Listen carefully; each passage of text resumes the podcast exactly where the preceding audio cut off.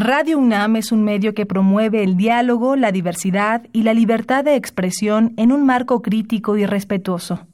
Los comentarios expresados a lo largo de su programación reflejan la opinión de quien los emite, mas no de la radiodifusora.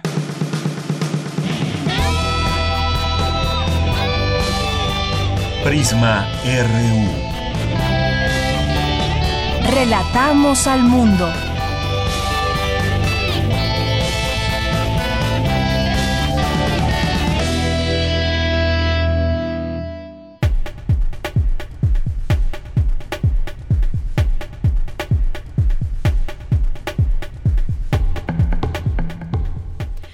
¿Qué tal? Muy buenas tardes. Nos da mucho gusto que nos acompañen en este primer día del año 2018.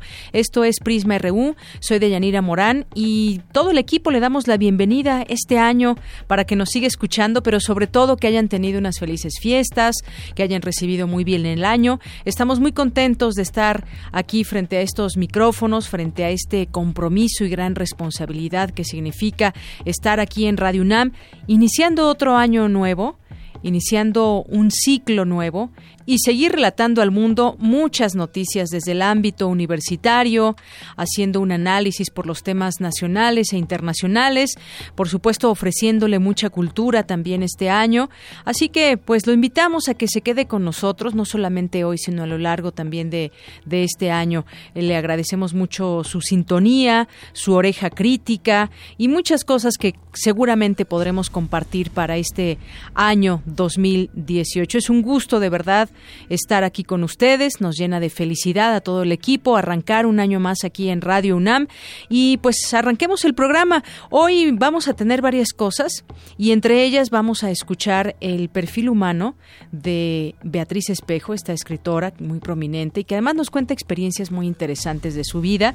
Recuerden que perfil humano, pues tratamos de hacer una entrevista a algún académico destacado, pero también irle preguntando sobre temas personales y que nos pueda nos puedan dar pie a conocerlos mucho más de cerca. Hoy Beatriz Espejo estará en esta charla con nosotros a través de Perfil Humano.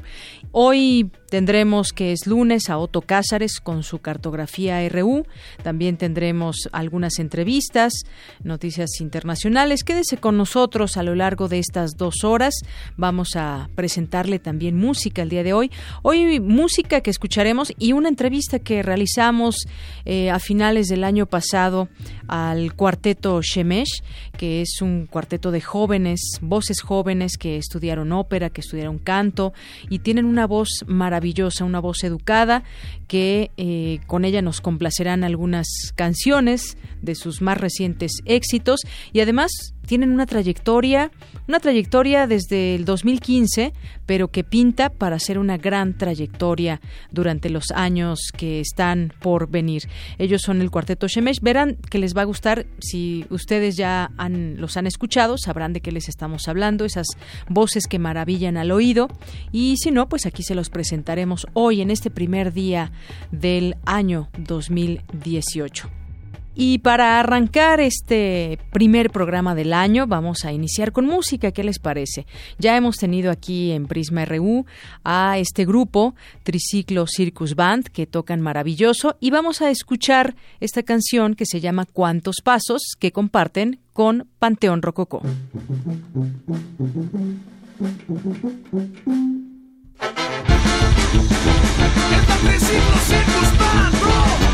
El Panteón Rococó.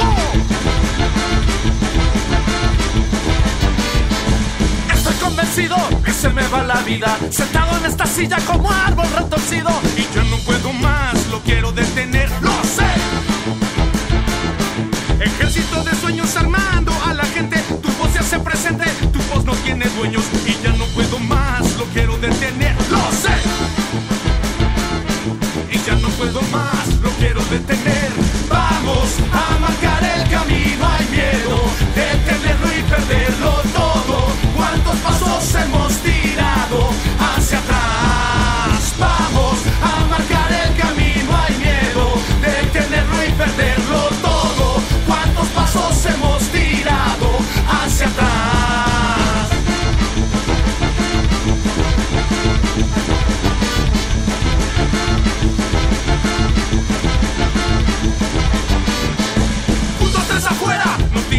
Si tú ya vas para adelante, no hay nada que te amarre. Y yo no puedo más, lo quiero detener, lo sé.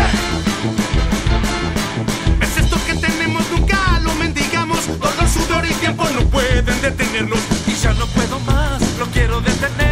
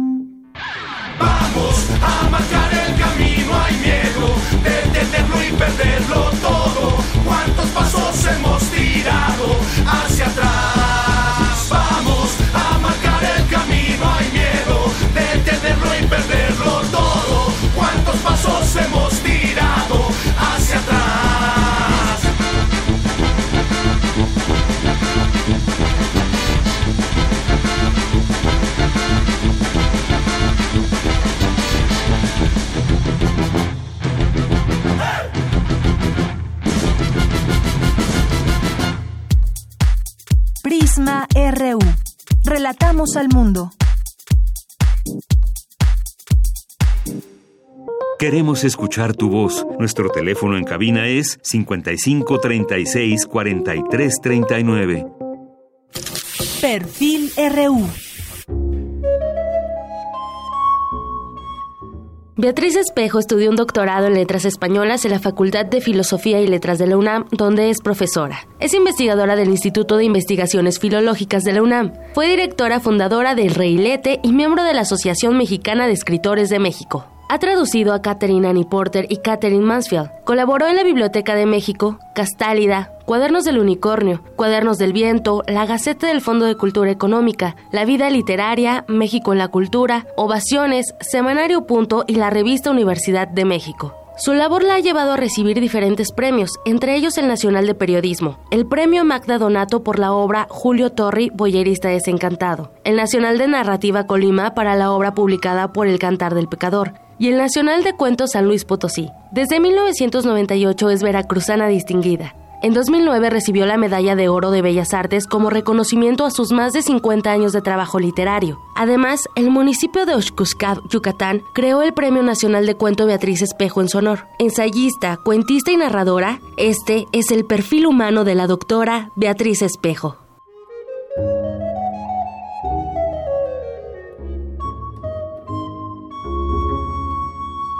Me da mucho gusto platicar el día de hoy aquí en nuestra cabina de Radio UNAM para Prisma RU con la doctora, maestra, escritora, cuentista Beatriz Espejo. Bienvenida a Radio UNAM. Muchas gracias, Deyanira.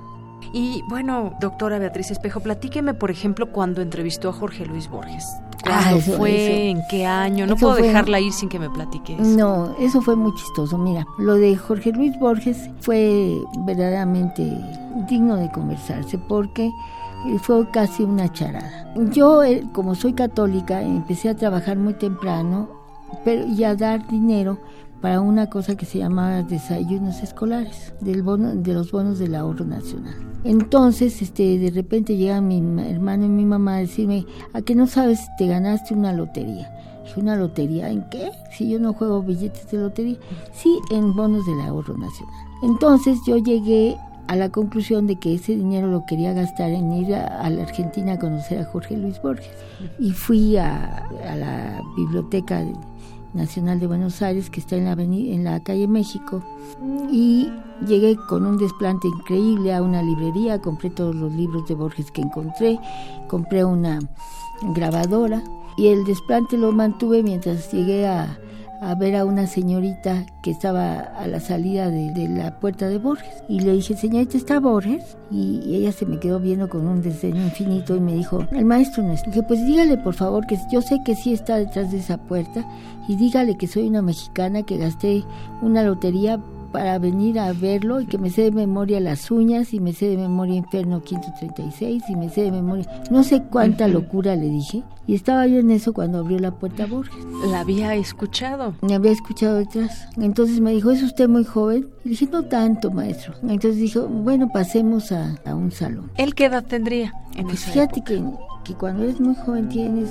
mala... Mal cálculo. Mal cálculo, como que no te das cuenta de cuánta edad puede tener la gente. Pero además no me importaba. Y cuando él me dijo sí y todo pasamos al salón, mi amiga se había convertido en el convidado de piedra, estaba verdaderamente sorprendida que yo había conseguido esa hazaña. Y resultó que, que Borges era la gente más fascinante que yo había conocido en mi vida, incluso más que a Juan José. Y este aquí que me enamoré de él y nunca le apreté el botón a la grabadora. No, no puede ser. Y cuando me preguntan cuál fue mi impresión y cuál fue mi mejor entrevista, que me gané el premio de periodismo en el género entrevista, dije, la que nunca escribí, que fue la de Borges. En cambio, la de Cortázar sí la escribí y es una bonita, fue por la que me gané el premio, por ese y por una de Benítez con Benítez. Y, pero en, esa entrevista, ¿qué, ¿qué, le preguntó a Borges? ¿Qué recuerda? Porque pues hubiera sido extraordinario mantener ese recuerdo, pero, bueno, así es la vida. Mira, si hubiera yo sido más experta, hubiera yo podido reconstruir llegando al hotel la entrevista. Pero pasó una cosa, que Borges no me dejó hablar. Nada más nos sentamos y me dijo, ¿sabe usted el cuento del judío que enterró su dinero en el jardín de su casa? Le dije, no, maestro, y págatelas. Empezó a contar una serie de cuentos maravillosos, como si fueran de las mil y una noches que a él le gustaban tanto. Y yo, embobada, y me dijo, bueno, ¿y por qué vino usted si el mejor este autor de prosista que hay en, Latinoamérica no soy yo, sino Alfonso Reyes? y, y, le dije, pues es que yo lo admiro mucho, maestro. Me dice, yo admiro mucho a los mexicanos, ese pueblo que se dejó eh, conquistar por la poesía, porque Moctezuma era un poeta, y me habló con mucho entusiasmo de, de Juan Rulfo. Qué experiencia tan, tan bella doctora, que usted todavía recuerda en su mente, y nos decía que también entrevistó a Julio Cortázar. Esto fue. Sí, con Julio Cortázar fue mucho después, estaba yo casada y tenía un hijo, y, y me sabía muy bien la obra, conocía muy bien la obra de Julio Cortázar, entonces le pude hacer una muy buena entrevista. ¿Ves? Le pregunté sobre las técnicas que había usado en cada cuento. Hablábamos de la creación literaria, pero también ha estado dedicada a la investigación. Pues sí, incluso lo he unido una cosa con otra.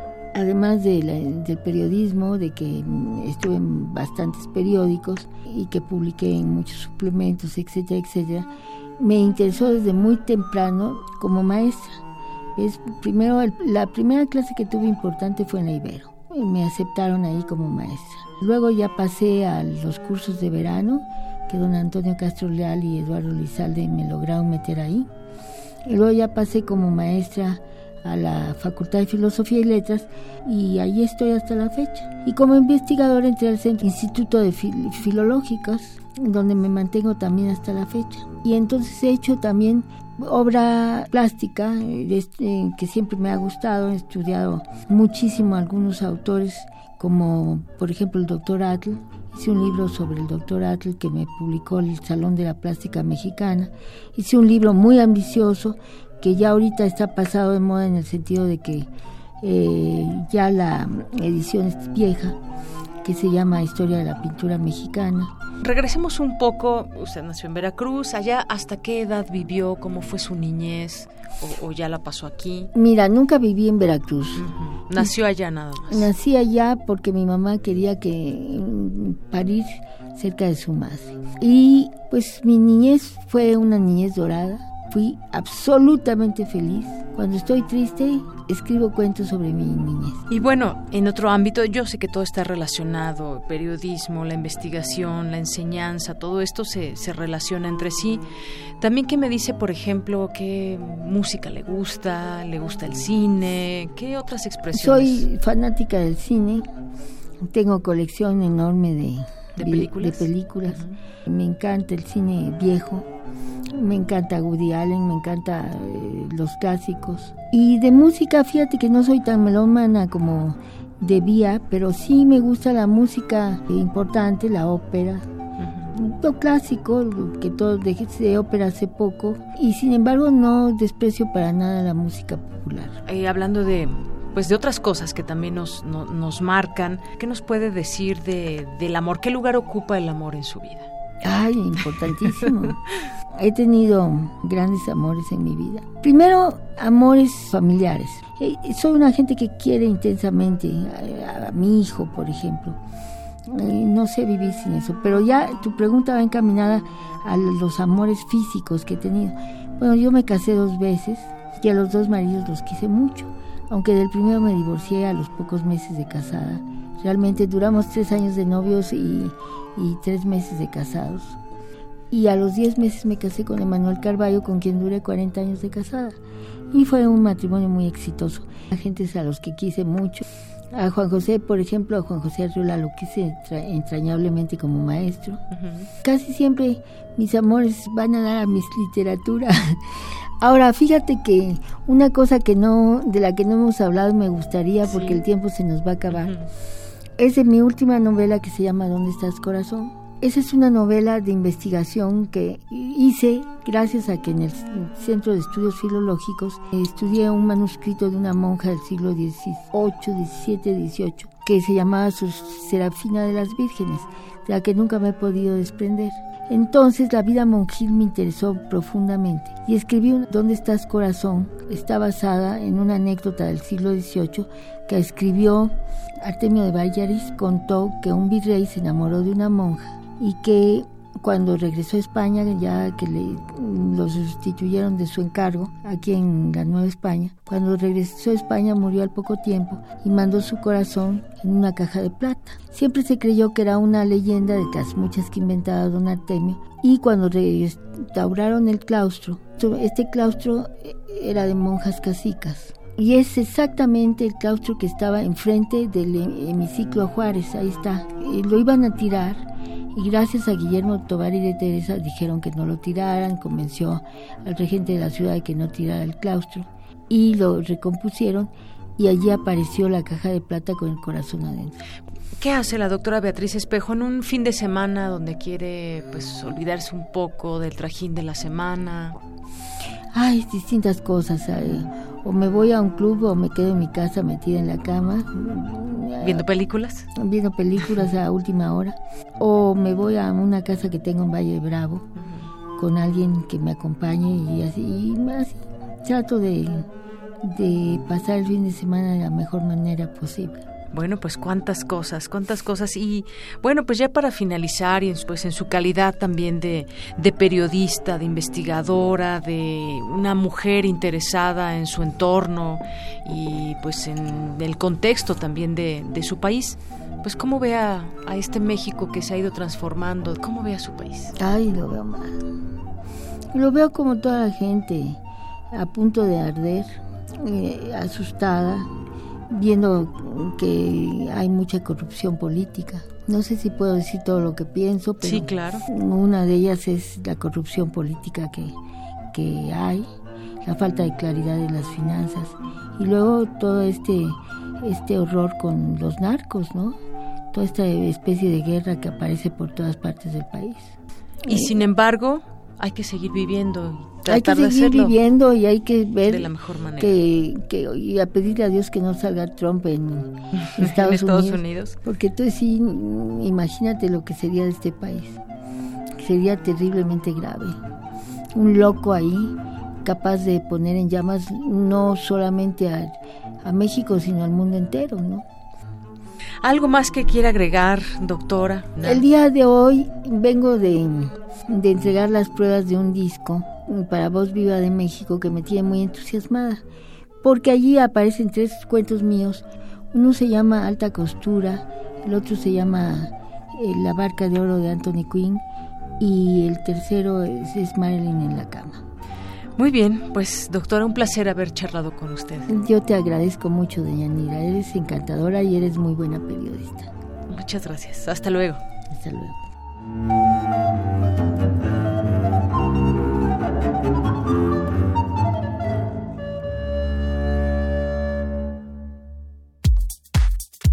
Tu opinión es muy importante. Escríbenos al correo electrónico prisma.radiounam@gmail.com. Porque tu opinión es importante, síguenos en nuestras redes sociales, en Facebook como Prisma RU y en Twitter como arroba PrismaRU. Relatamos al mundo. Relatamos al mundo. Bien, continuamos y vamos a platicar ahora de este tema. Ya nos, eh, nos decía hace unos momentos, Néstor adelantaba sobre el tema del espionaje. Y para hablar de este tema, tenemos ya en la línea telefónica al doctor Guillermo Garduño Valero, investigador de la UAM Xochimilco, analista internacional y especialista en seguridad y Fuerzas Armadas. ¿Qué tal, doctor? Bienvenido a este espacio de Prisma RU de Radio UNAM. Muy buenas tardes a usted, el auditorio. Bueno, pues hablar del espionaje es hablar de desde distintos puntos de vista, sobre todo ahora que pues también ha venido a entrar a otros terrenos el espionaje, espiar a periodistas, espiar a activistas, desde dónde, con qué fines, para qué, y bueno, sobre todo también no perder de vista hasta dónde se permite o no el, el espionaje. ¿Cuál es su punto de vista, doctor? Bueno, mire, por principio de cuentas, lo que llamamos espionaje y que pues, propiamente dicho se llama en este caso inteligencia, consiste en la obtención de información privilegiada o privada incluso, incluso íntima, de personas o de instituciones a fin de, primero, obtener la información, verificarla, procesarla y a partir de ahí anticiparse a situaciones que pueden en un momento determinado ocurrir. Dicho en otros términos, la inteligencia o el espionaje es la llave maestra del poder. En la medida en que al anticiparse podemos definir de una manera muy, aparentemente simple la idea de que el espionaje es la anticipación de la anticipación. O sea, es la forma a través de la cual se puede en un momento determinado visualizar escenarios que van a ocurrir en, procesos futuros y al, al anticiparse a ellos, indudablemente, poder influir sobre situaciones desde el presente hacia acontecimientos que todavía aún no han ocurrido o están por ocurrir. Este es entonces privilegio del poder. Lo ha sido a través de toda la historia. Y en, de alguna manera estamos nosotros también retomando la famosa frase del senador William Fulbright cuando afirmaba él, información es poder. Esto, claro, no se justifica desde el punto de vista ético pero sin embargo, aquí tendríamos que contemplar. Quien no anticipa a situaciones que en un momento determinado son de vital importancia para una sociedad, puede llevarla a esa sociedad incluso a problemas extremadamente difíciles. Por ejemplo, quienes no supieron en un momento determinado anticipar las consecuencias de la acción de Hitler, finalmente terminaron en eh, involucrados en una gran guerra que tuvo un costo humano y económico enorme, formidable. Doctor, en este sentido, como usted nos dice, pues las labores de inteligencia también siempre han existido, tienen información privilegiada, nos decía usted, de personas o de instituciones, es la llave maestra del poder. De pronto uno puede preguntarse el, del poder de qué, anticiparse, por ejemplo, actuar para bien en alguna situación, enfrentar al crimen organizado, pero también hemos visto en los últimos años el espionaje ilegal, ese que no forma parte de esas facultades de la autoridad y que lo llegan a ser los actores políticos, que muchas veces se revelan nombres, otras no. Ahorita tenemos un escándalo con Moreno Valle, por ejemplo, o, distintas empresas que llevan a cabo eh, situaciones o, el espionaje en sí para fines que, pues quizás no, no, son, no son los mejores. Esto, ¿cómo también castigarlo y cómo verlo desde este, desde este ámbito, desde esa óptica? Bueno, aquí tenemos eh, los dos puntos que tenemos que enfocar.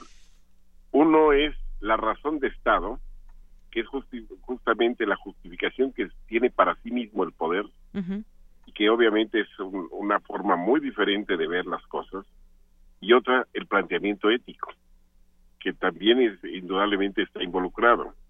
El planteamiento ético, indudablemente, tenemos que establecer que tanto las instituciones como las personas particularmente tenemos derecho a la privacidad, tenemos derecho incluso a la transparencia en el ámbito de las instituciones y tenemos también el derecho a la intimidad. Eso desde el punto de vista ético y eso es indudablemente un derecho tanto humano como institucional. Sin embargo, la característica más importante es el interés del poder. Y el interés del poder aquí entonces se justifica o no, pero a través sencillamente de qué finalidades busca. Y el problema fundamental es cuando lo que se busca del poder es lo inmediato, o sea, el poder por el poder mismo, el ejercicio de la dominación, con sin más finalidad sencillamente que la de establecer el dominio, la supremacía sobre otra sociedad, sobre un grupo social o sobre incluso personas, ¿no? Esto es. lo que de alguna manera tendremos que considerar. Y, muchas veces esta, em, esta visión subjetiva de a quién o no espiar, el tema propio del espionaje que se ha desvirtuado en tanto que se utiliza para atacar, ya no para, eh, para atacar al crimen organizado, por ejemplo, sino para atacar al adversario político, para atacar al adversario que está en cualquier esfera, en la empresarial o, en, o incluso a los periodistas. Eso es lo que también hemos desafortunadamente conocido en estos últimos tiempos y además la tecnología que juega un papel muy importante porque ahora es, entre comillas, un poco más fácil eh, llevar a cabo el espionaje. De hecho, tenemos, por ejemplo, el espionaje industrial, se pierden miles de millones de dólares en investigación y desarrollo, que en un momento determinado son captados por la, por la competencia y son obtenidos, pues no a través de la investigación, sino sencillamente a través de, de, robarse las patentes antes de que éstas sean registradas esto es una, o sea, vivimos un mundo precisamente donde la obtención de la información aparece como la divisa del mundo contemporáneo. ¿Por qué? Porque sirve para la toma de decisiones, porque el anticiparse sencillamente implica colocarse en una posición privilegiada con respecto a los demás. Entonces, esa es precisamente los elementos que estamos contemplando. O sea, ¿quién se coloca antes de nosotros? Y claro, esto implica una sociedad, indudablemente, desde el punto de vista ético, pues muy cuestionable, ¿no? Evidentemente. Y desde el punto de vista del pragmatismo y del cinismo con el cual se ejerce el poder hoy en día, pues muy conveniente para aquellos que de alguna manera obtienen estos privilegios, ¿no? Así es, doctor. Bueno, pues interesantes estas, estas, estos puntos de vista, eh, pero sobre todo también, pues, hablarlo así de claro muchas veces y ya en estos tiempos hemos visto ese uso del, espionaje con otros fines y también, pues, eh, habrá que ver lo que pues este espionaje ilegal pues tiene un peso en, dentro de la ley, es decir, está prohibido y es un delito además que quizás se sigue llevando a cabo porque desde la clandestinidad muchas veces se llevan a cabo estas prácticas y de pronto solamente se filtra lo que se espió, pero no se sabe más allá, no se hacen incluso las investigaciones para llegar a la cabeza de esa persona o esa institución que está espiando. Claro, pero el Estado tiene sus propios órganos de inteligencia, ¿no? O sea, lo que prohíbe para unos sí lo posibilita para sí mismo.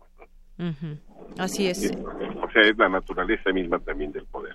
Exactamente. Bueno, doctor, pues yo le agradezco mucho que nos haya dado estos minutos aquí en Prisma RU de Radio UNAM. Lo mejor del mundo para todos. Muy buenas tardes. El doctor Guillermo Garduño Valero, investigador de la UAM Xochimilco, analista internacional, especialista en seguridad y Fuerzas Armadas. Porque tu opinión es importante, síguenos en nuestras redes sociales, en Facebook como Prisma RU y en Twitter como arroba PrismaRU. Tu opinión es muy importante. Escríbenos al correo electrónico prisma.radiounam@gmail.com.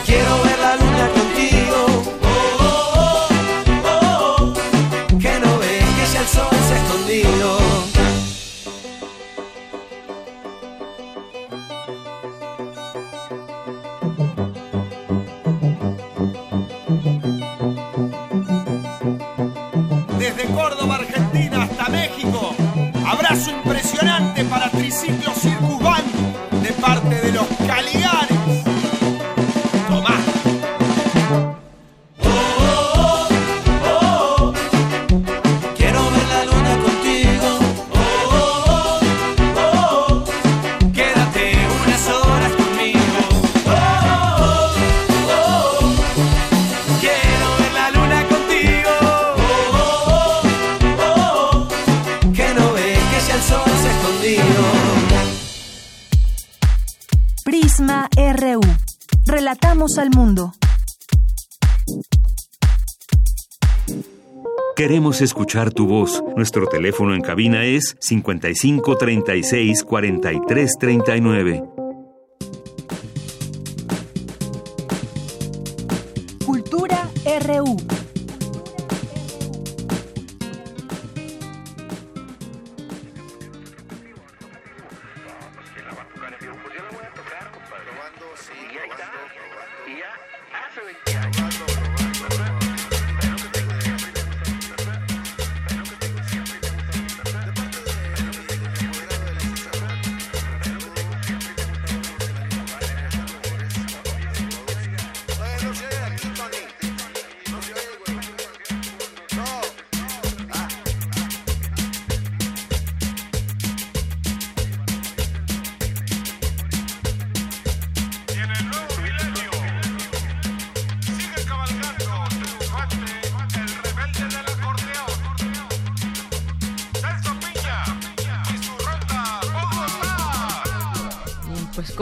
Como, le- como les habíamos dicho al arranque de esta emisión, esta cabina se llenaría de ritmo con Celso Piña y pues aquí le damos la bienvenida a Tamara Quirós.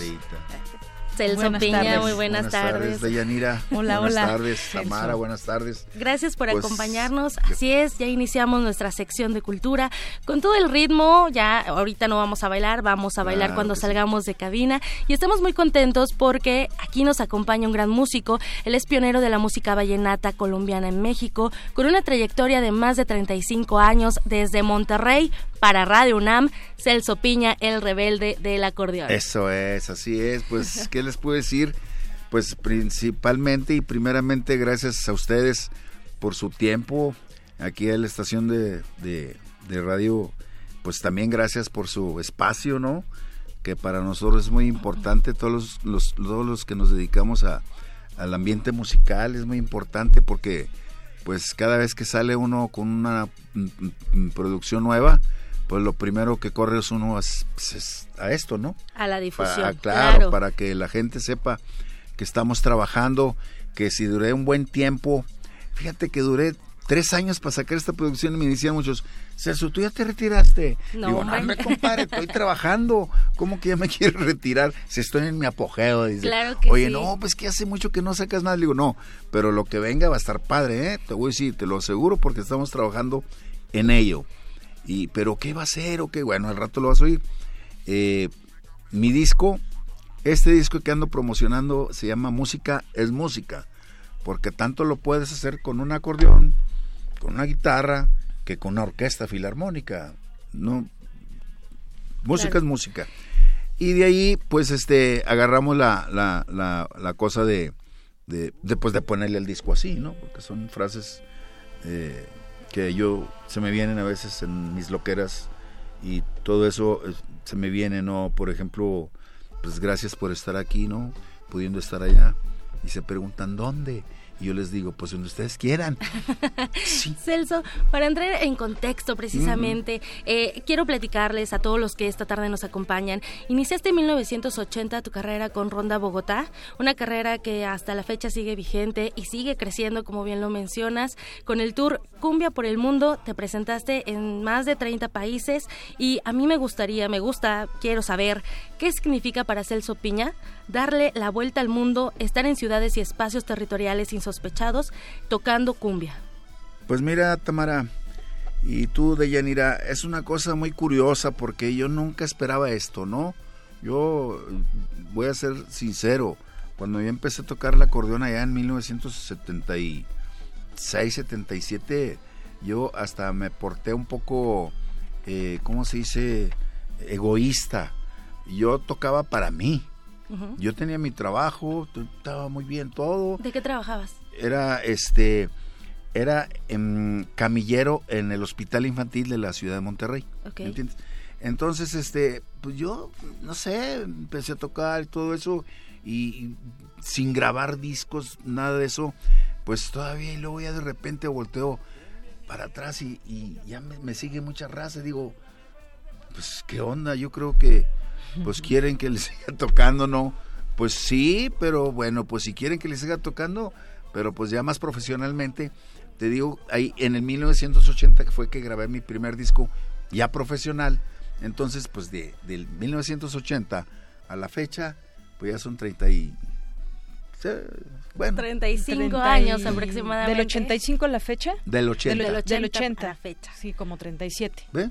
37. Eso es lo que tengo en realidad. Digo, sin contar con los años atrás, a- antes del 80, que me la pasé estudiando el aparatito este, ¿no? Que me ha dado, que ahora sí que, pues gracias a este aparato, he conocido personas eh, muy simpáticas como ustedes, eh, mm, intelectuales como el Gabo, Claro. eh, como Carlitos Monsiváis, como mm, Fernando Botero, mm, este músicos pues como no sé como el Tri como Café Tacuba como Lila Down como Natalia La Furcade como pues como tanto no entonces pues yo todo lo que de veras he hecho es ah, eh, en base de, de mi acordeón no Y justo, justo hablando de esos duetos Sí, sí. Con, con, con estos personajes también de la música, que además son, son eh, ritmos diferentes, Sí, ¿qué claro. tan fácil o qué tan difícil es mantener tu esencia? Mantener ese ritmo del cuando acordeón. yo em, cuando yo empecé a, a- mira te digo yo del 80 empecé a grabar yo tocaba mucha cumbia muy tradicional muy conservadora no o sea más conservadora que, que hasta los colombianos yo creo no entonces pero en mil, en el en el me pasé te digo del 80 al, al 2000 ponle pues me pasé esos 20 años así. Cuando me, me propusieron y oye Celso vamos a hacer podemos hacer esto le digo "Mm, yo quiero hacer un cambio en mi en mi en mi música quiero hacer no sé qué quiero hacer pero quiero hacer un cambio porque estaba eh, pasando por un momento yo muy difícil eh, no por mí, sino por toda la gente, músicos que estaban en Monterrey tocando exactamente como yo. Y no sé, mm, me sentía yo así como, como que como que yo quería apartarme de ellos, pero sin perder, como dices tú, la esencia. Claro. Entonces me dice un cuate por ahí, oye Celso, pues mira, vamos, podemos hacer esto y esto. Le digo, sí, nomás que no me vayas a desbarrar en la grabación, pues el sonido de mi acordeón, eh, el tambor que le llamamos la caja, eh, que es la que le da el ritmo, y la guacharaca, que es la que le da el ritmo a todo. El sabor. Sí, el sabor. Entonces dice, no, vamos a tener cuidado. Fue cuando grabé el disco de Barrio Bravo, que fue mi primer disco donde hice algunas invitaciones por allí, y pues en realidad nos fue muy bien. Y, y fíjate que, pues eh, a partir de allí ya mm, la misma compañía dijo, oye Celso, pues aviéntate otro igual, ¿no? O sea, ah, pues órale, a la gente le gustó, a mí me gustó, a la compañía le gustó, y a todos nos gustó, pues hay que seguir haciendo lo mismo, ¿no? Cuando algo está bueno, hay que seguir. Y, y así fue como me, pues ya me he aventado ya, mm, yo creo que desde el 2000 para acá he hecho muchas, eh, eh, con bastante gente, bastante gente, he andado por todo el mundo, claro que sí. Y este, y ahora, pues ahora quisimos darle un poco de así como de más caché, a, la cumbia, ¿no? Ajá, que, justo eso, ¿no? O sea, música es música. Aquí en China has puesto a bailar a la multitud. Claro. ¿Y cómo surge este disco? Música es música, tu, tu más reciente disco. Surge a partir de una, eh, una, de una invitación de, de Lila Downs eh, y, y, y, la señora Eugenia León.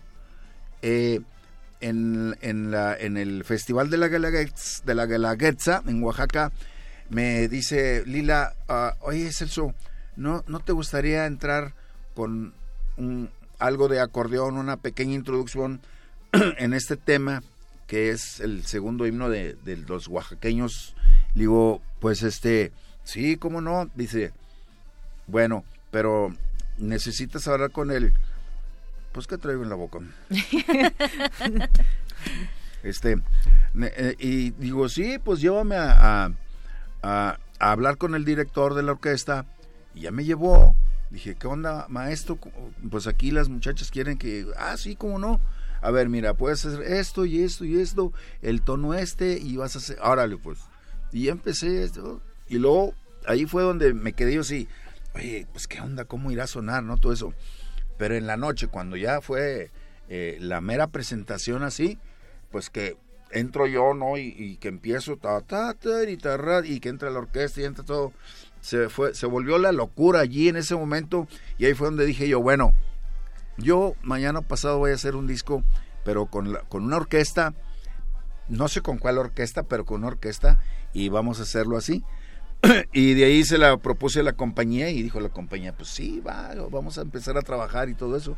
Y pues en una vuelta que tuvo la Orquesta de Baja California a, al, a, mi, a mi tierra, Monterrey, Nuevo León, en, en el Festival de Santa Lucía, un festival muy importante de, de, de Monterrey, pues ahí se hizo la, oye, ¿cómo ves? Te, sí, ¿cómo no? Vamos a hacerlo. Órale, pues, bueno, cuando empezamos a trabajar? Pues ya se pusieron ellos de acuerdo, ¿no? Y así fue como nació el disco. En este segundo disco, que es totalmente en vivo eh, dentro de tu trayectoria, participas con la Orquesta de Baja California. ¿Y quiénes más participan en Música es Música? Mm, nada más. Nada más. La ¿O acaso te parece poco la Orquesta de Baja California? no, mira, yo dije una cosa. Dice, le voy a acompañar. ¿Cuánto nos vamos a aventar para hacer este disco? Pues fácil, fácil como un año, un año y medio, dos años. Le digo, fíjate, si empezamos a invitar a otros invitados, ahí, la gente me va, a acabar por olvidarme. Claro. Sí, entonces le digo, no, mira, vamos a hacerlo nada más con la orquesta, que yo creo que ya para mí es suficiente. Y, y, vamos a darle por ahí. Y así fue, ¿no? Además, eh, este es, eh, bueno, inicias promocionando Músicas Música con el sencillo Oye. Oye, letra, Mira, una letra de mi papá que me hizo esa canción, me hace, mm, que fue en el 80 y, 85, por ahí, 84, por ahí, eh, que me hizo esta canción y, dije, bueno, pues deja, pues déjala musicalizo y la musicalicé y la grabamos, eh, me funcionó muy bien eh, allá en, en, mi tierra y pues lugares cercos de por ahí. Este, y me, me, este, más para acá, cuando empecé con las cosas de los de las invitaciones a, a artistas, músicos, todo eso, eh, a Julieta Venegas le, le gustó. Y dije, no, pues vamos a grabarla, pues vamos a grabarla. Entonces esa ella tiene como tres... Muy curiosa la, la canción, ¿no? Sí, pero este... Y luego ya le digo a papá, bueno, papá, pues este... Pues fírmame aquí el, el para los... tú- dice, es tuya, cabrón, es tuya. Ah, bueno, pues es mía. Y la hice mía. Perfecto. Sí. Celso Piña, estamos transmitiendo, además de la frecuencia de Radio UNAM, por Sí. nuestro Facebook Live. Ah, Aquí pues en cabina ya tenemos bueno. ojos curiosos. Qué bueno, Seguramente tenemos oídos curiosos a- de quienes nos están acompañando esta tarde. ¿Nos interpretarías una canción totalmente Sí, vivo? claro, claro que sí. ¿Qué, qué- qué vas a tocar? Mira, voy a cantar una canción, un tema que compuse yo a mi tierra. Digo, digo, no, no, no a mi tierra, sino a mi colonia, Ok. donde nací musicalmente. Ajá. Porque yo nací en la Nuevo Repueblo de Monterrey, Nuevo León. Muy bien. Pero pues de ahí anduvimos este nomadeando, ¿no? Para allá y luego para acá y luego para allá y para acá, pero donde nació la, la el grupo de Ronda Bogotá, de donde nació Celso Piña musical, pues fue en La Campana. Entonces pues se me hizo algo así padre como componerle algo a, a La Campana, ¿no? Y dice así más o menos. Una, doce.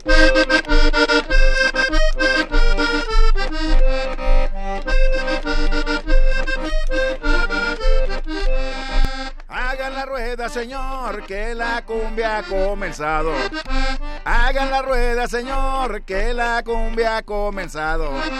Punta de salir el sol, esta cumbia se ha acabado. Cumbia de salir el sol, esta cumbia se ha acabado.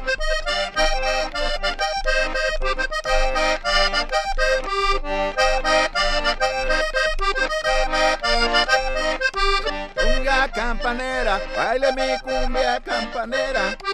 Cumbia campanera, baile mi cumbia campanera.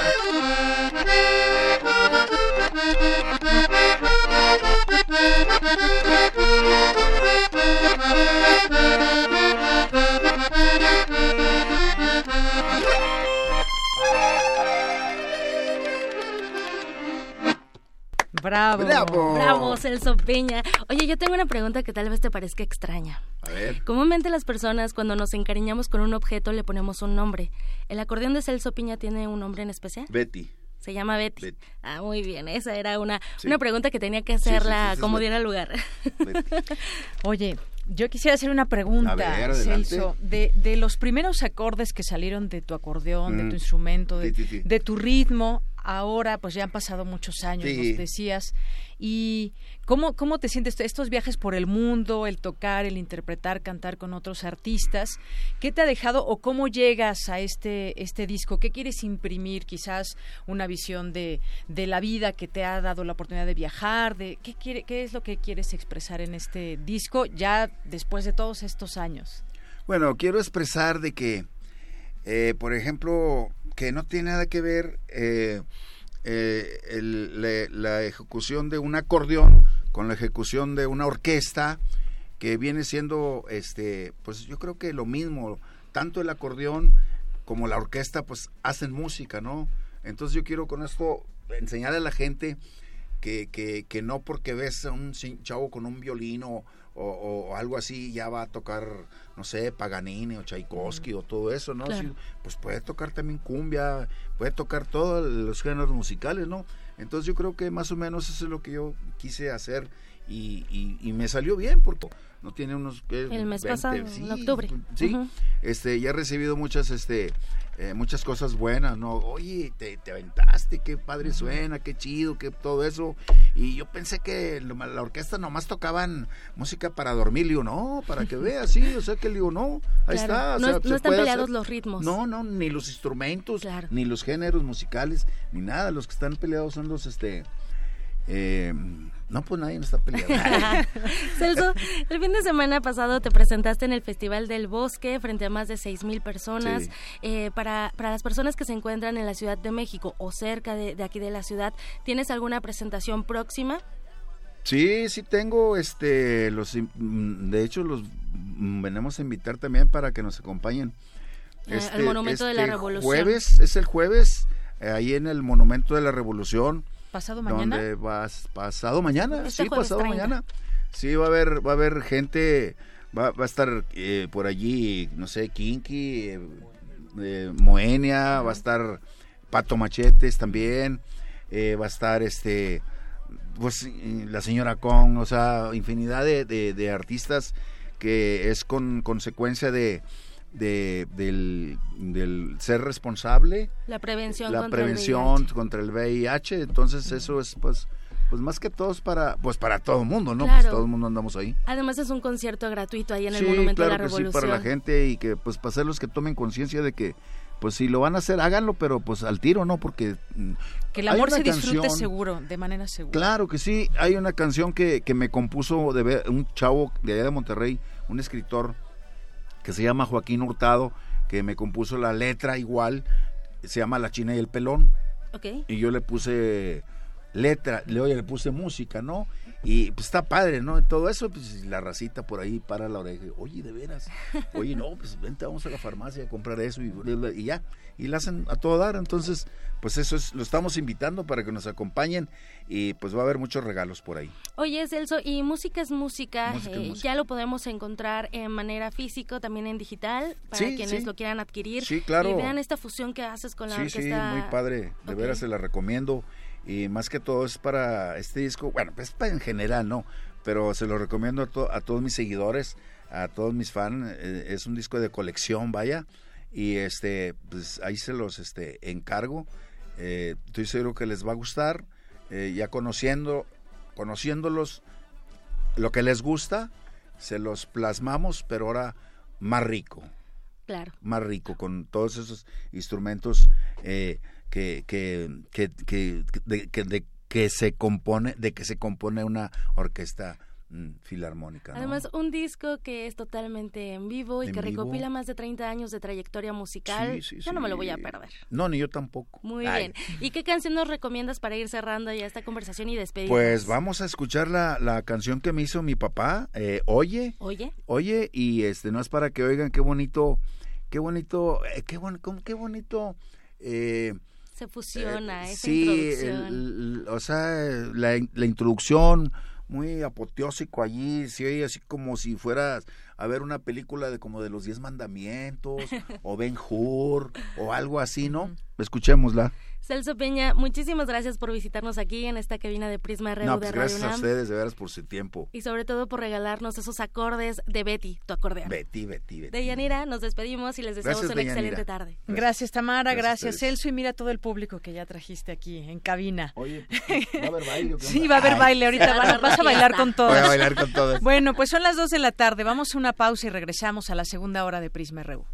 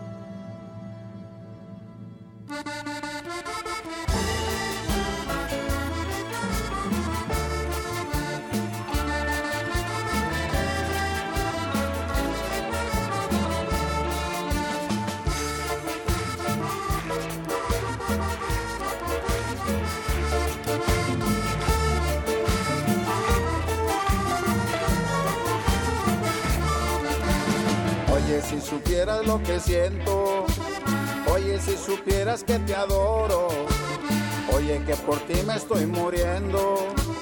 Oye, que por ti me vuelvo loco. ¿Será porque te fuiste de mi vida? ¿Será que me dejaste sonda herida? ¿Será que me dejaste sin consuelo? ¿Será que sin tu beso yo me muero?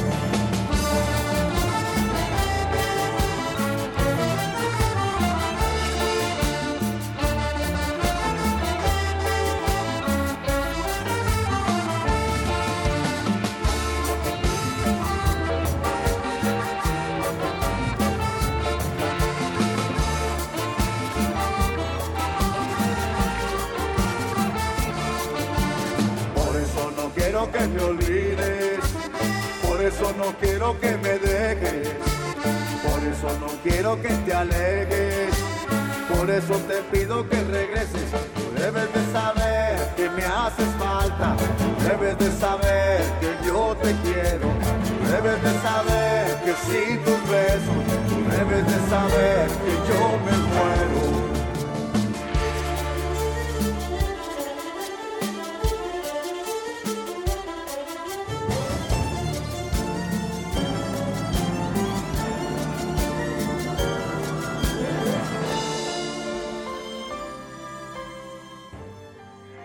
Porque tu opinión es importante, síguenos en nuestras redes sociales, en Facebook como Prisma RU y en Twitter como arroba PrismaRU. Relatamos al mundo. Relatamos al mundo. Queremos escuchar tu voz. Nuestro teléfono en cabina es 55 36 43 39. Porque tu opinión es importante, síguenos en nuestras redes sociales, en Facebook como Prisma RU y en Twitter como arroba PrismaRU. Prisma RU. Relatamos al mundo.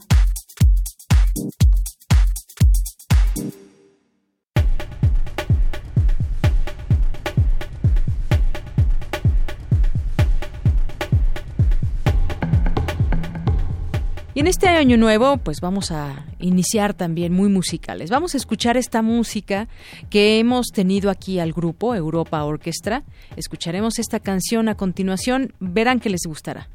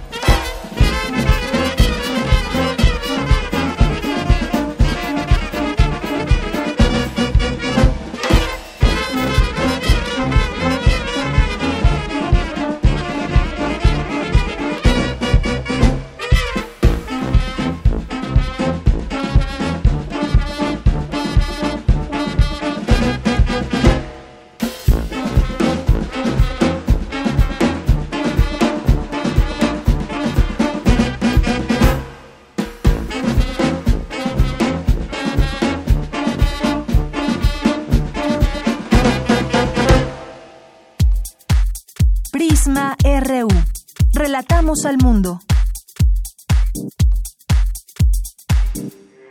Porque tu opinión es importante, síguenos en nuestras redes sociales, en Facebook como Prisma RU y en Twitter como arroba PrismaRU.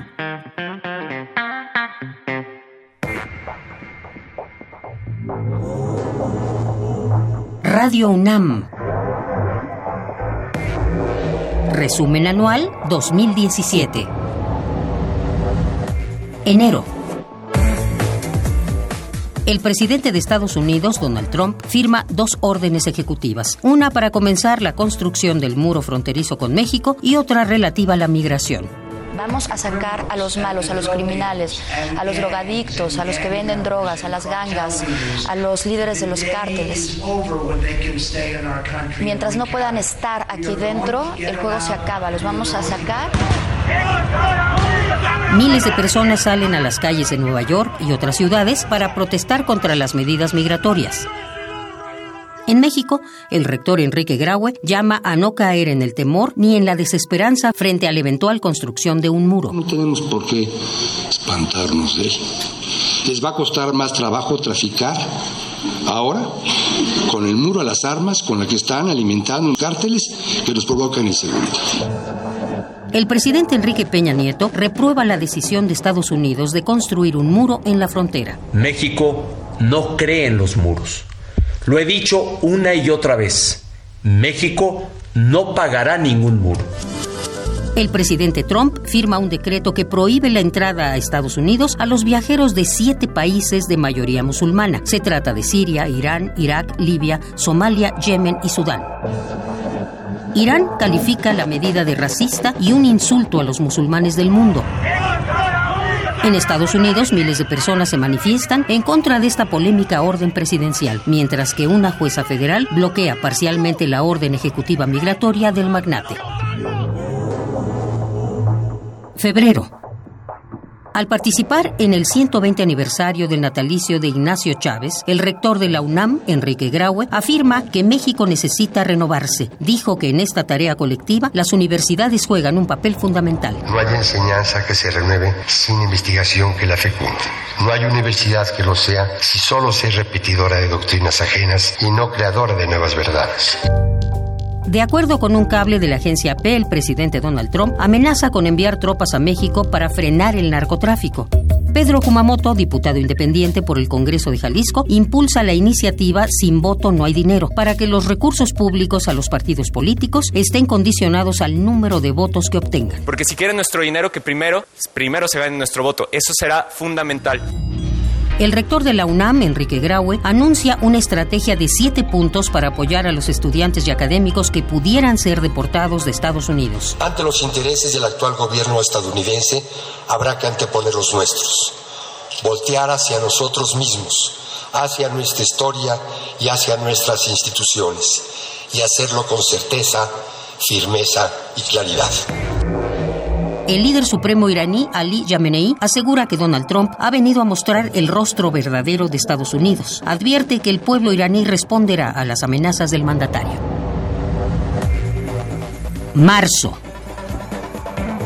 En su primer discurso ante el Congreso de Estados Unidos, el presidente Donald Trump asegura que pronto comenzará la edificación del muro fronterizo con México y defiende las medidas migratorias con las que afirma está sacando a los criminales de su país. El rector, Enrique Graue, asegura que las instituciones de educación superior nacionales podrían enfrentar una situación de emergencia ante las eventuales deportaciones de conacionales de Estados Unidos. Podemos tener de repente a 400 mil jóvenes aquí en México que requieren de, alguna forma de continuar. Y no tenemos, hay que decirlo con toda claridad, espacio en las instituciones para recibirlos. Haremos todo el esfuerzo, lo estamos haciendo. Andrés Manuel López Obrador, presidente de Morena, califica de burla el nombramiento de los tres consejeros del INE. Asegura que el PRI, PAN y PRD se repartieron los puestos. Se pusieron de acuerdo, transaron y ya tienen tres incondicionales más los que todavía están en funciones en el INE. En su primera sesión del año, el Consejo Universitario de la UNAM aprueba la creación de las licenciaturas en Traducción y Lingüística Aplicada, con las que la Casa de Estudios llega a 120 carreras en su oferta académica. Ambas serán impartidas por la recién creada Escuela Nacional de Lenguas, Lingüística y Traducción. Abril. El Senado aprueba en lo general y en lo particular la ley contra la desaparición forzada que prevé sanciones hasta por 90 años de prisión. Independientemente de cuál sea nuestra posición respecto al uso de la marihuana con fines recreativos, las autoridades universitarias estamos en contra de esta en los espacios escolares y en sus inmediaciones, es el rector Enrique Grau. Y estamos en desacuerdo, porque ahí sí está plenamente demostrado que el uso de cualquiera de estas sustancias psicoactivas genera problemas definitivos en el desarrollo neurológico en esta etapa de la adolescencia y de la adultez temprana. La diputada local con licencia de Morena, Eva Cadena, renuncia a la candidatura a la presidencia municipal de Las Chuapas, Veracruz, luego de la filtración de un video en el que aparece recibiendo 500 mil pesos en efectivo. Después de seis meses de permanecer prófugo, el ex gobernador de Veracruz, Javier Duarte, es detenido en Guatemala. Es señalado por su probable responsabilidad en la comisión de delitos de delincuencia organizada y operaciones con recursos de procedencia ilícita. Mayo. Cuatro militares y seis civiles muertos es el saldo de los enfrentamientos entre efectivos del ejército y presuntas bandas de guachicoleros en la comunidad de Palmarito, Puebla. Tras casi tres años de prisión, 16 autodefensas fueron liberados del penal David Franco Rodríguez en el estado de Michoacán. La UNAM y el gobierno de la Ciudad de México acuerdan reforzar la seguridad en las entradas principales de la ciudad universitaria con patrullas de la Secretaría de Seguridad Pública. Las unidades realizarán rondines afuera de las instalaciones del campus universitario. Junio. Radio UNAM festeja su 80 aniversario. Pero Radio UNAM sigue teniendo que cumplir esa vocación de difundir, por supuesto, el quehacer de todos los universitarios, de todas las áreas, de todas las materias, de todas las disciplinas, pero también el de mantener sobre todo esa vocación crítica frente a la universidad y frente a México y el mundo en situaciones que siguen siendo muy difíciles tanto aquí como en el entorno internacional. Entonces Radio UNAM debe de seguir cumpliendo esta misión, ofreciendo variedad, pluralidad, espíritu crítico y una vocación desde luego también hacia la cultura y el arte. Reporteros y fotógrafos realizan protestas en varios estados del país. En la plancha del Zócalo de la Ciudad de México exigen que se esclarezca la muerte del periodista Salvador Adame. Julio. El campus central de Ciudad Universitaria cumple una década de haber sido inscrito en la lista del Patrimonio Mundial de la UNESCO. Agosto. La UNAM pone en marcha el Laboratorio Nacional Diversidades. Lucía Rafael, coordinadora académica del laboratorio, explica que el objetivo es exponer la importancia y riqueza de la pluralidad de la población mexicana, así como promover el respeto y libre desarrollo de las personas. Miguel León Portilla, emérito del Instituto de Investigaciones Históricas de la UNAM, recibe el doctorado honoris causa por la Universidad de Sevilla. En Panamá, el ex gobernador de Quintana Roo, Roberto Borge Angulo, rechaza ser extraditado a México por el presunto delito federal de lavado de dinero. La Organización de las Naciones Unidas condena la revocación del arresto domiciliario de los líderes opositores en Venezuela. Reitera que es urgente una negociación política entre el gobierno y la oposición venezolana. El rey Felipe VI y Mariano Rajoy guardan un minuto de silencio en memoria de las víctimas de los atentados terroristas en Cataluña, donde murieron 14 personas y más de 100 resultaron heridas. El grupo Estado Islámico se atribuye el ataque. El presidente del gobierno español decreta tres días de luto y convoca a un pacto antiterrorista en Europa. Septiembre. El sismo del 19 de septiembre deja 360 muertos. Es el desastre más mortífero de lo que va del siglo en México. Mientras que lo ocurrido casi dos semanas antes, el del 7 de septiembre, es el cuarto más letal en este periodo con 102 víctimas. Octubre. La Secretaría de Relaciones Exteriores externa su gratitud a la UNAM y a su comunidad por el apoyo a la sociedad mexicana ante los recientes sismos. Es Carlos Sada Solana, subsecretario para América del Norte de la Cancillería. La UNAM ha sido eh, fundamental, tiene un centro sismológico único en, México, en el mundo, y eso ayuda mucho también para estar lo más preparados posible, si es que se puede uno preparar para este tipo de acontecimientos.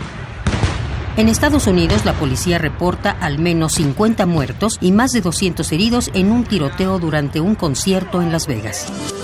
El líder regional de Cataluña, Charles Puigdemont, abre la puerta a una declaración unilateral de independencia de España, después de que la policía utilizó bastones y balas de goma para frustrar el referendo. Más de 800 personas resultaron heridas.